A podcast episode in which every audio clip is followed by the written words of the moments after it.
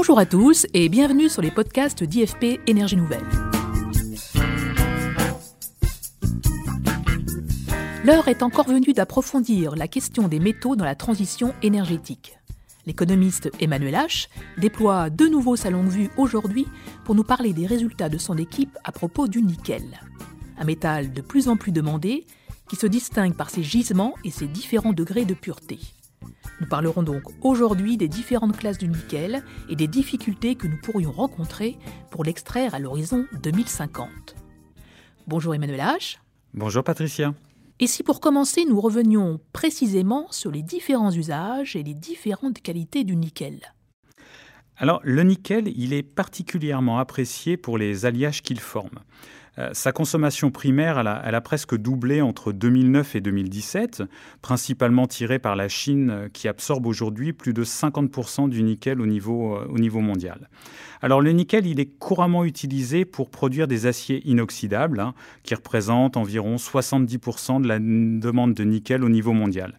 Et ces inox sont utilisés dans de nombreuses industries, comme l'industrie alimentaire, la chimie, le pétrole, la construction ou le transport.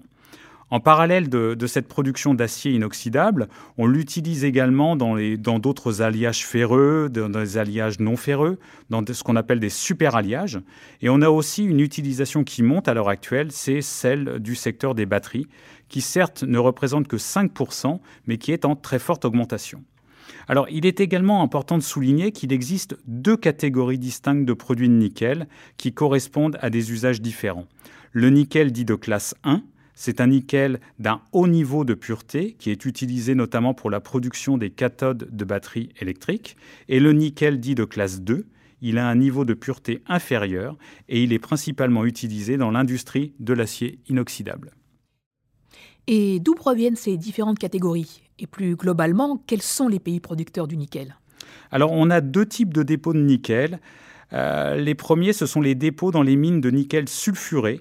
Hein, ce sont les plus appropriés pour la production de nickel de classe 1. Et ces derniers, ils sont localisés en Afrique du Sud, au Canada, en Australie ou encore en Russie. On a également les dépôts dans les mines de nickel latéritique, qui sont davantage destinés à la production d'alliages et d'inox. On les retrouve en Asie du Sud-Est, notamment en Indonésie, aux Philippines, en Amérique centrale, en Amérique du Sud et en Australie. Alors, le premier producteur mondial de nickel reste l'Indonésie, avec environ 31% de la production mondiale. Et après, on va trouver les Philippines, la Russie, la Nouvelle-Calédonie, l'Australie et le Canada. Alors sur le marché du nickel, on observe un faible niveau de concentration des réserves, un faible niveau de concentration de la production minière, et même au niveau des entreprises, on n'a pas un marché qui est extrêmement concentré. Comme pour le cobalt ou le lithium, deux métaux utilisés dans les batteries, vous anticipez que l'augmentation des véhicules électriques pourrait fortement impacter la consommation du nickel.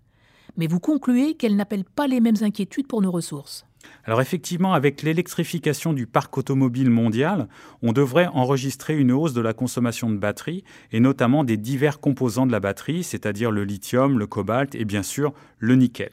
Alors à l'heure actuelle, le marché du nickel y représente environ 2,5 millions de tonnes. Euh, on estime avec notre modélisation que la demande annuelle de nickel devrait atteindre environ 10 millions de tonnes en 2050 dans le scénario climatique le plus contraint. Et le seul secteur des batteries, hein, qui représente euh, aujourd'hui environ 200 000 tonnes de consommation de nickel en 2020, eh ben, il pourrait être porté à plus de 4 millions de tonnes euh, dans un scénario climatique contraint.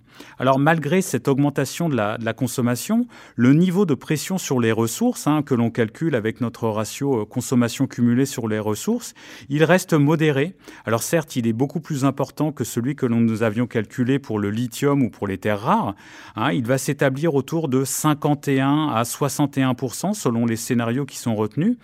Un, élément de comparaison, hein, pour le cuivre, on avait un ratio qui s'établissait entre 78 et 89% hmm.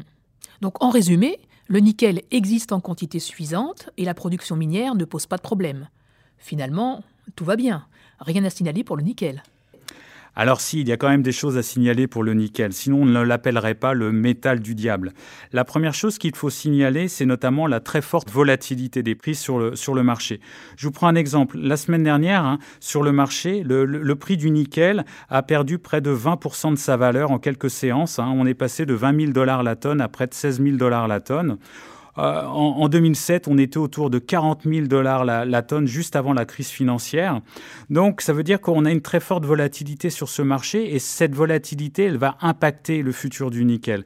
Notamment, euh, on, va, avoir besoin de plus en plus de nickel de classe 1 en raison de l'électrification du parc automobile et cette forte volatilité des prix, elle peut impacter notamment bah, le faible niveau de l'investissement. Euh, elle va impacter le niveau des découvertes et notamment des découvertes de, nouveaux gisements de type sulfure qui sont propices à la production de nickel de classe 1. Euh, on a également un problème de concurrence d'usage entre euh, le nickel qui pourrait être utilisé dans l'industrie euh, automobile ou dans l'industrie de l'acier inoxydable. On a également une problématique sur la sécurité d'approvisionnement. Pourquoi? Parce que tout simplement, avec cette augmentation de la consommation de nickel, on va avoir une augmentation de la production. Et si certains pays vont pouvoir tirer profit de ce boom, hein, on peut penser notamment notamment euh, à la Russie ou à l'Afrique du Sud, bah, d'autres zones, on pense notamment à l'Europe, risquent d'augmenter leur dépendance par rapport à, ce nickel.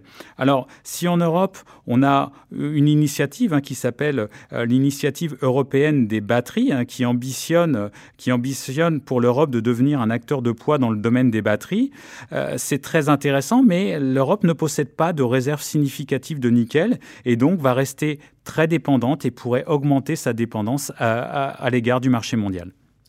Eh bien, merci Emmanuel encore pour ce nouvel éclairage. Merci beaucoup Patricia. Et vous, les curieuses et les curieuses des énergies de demain, si vous avez aimé cet entretien, je vous invite à découvrir les précédents épisodes de la série en attendant que l'on se retrouve très bientôt pour notre prochain rendez-vous consacré à l'aluminium.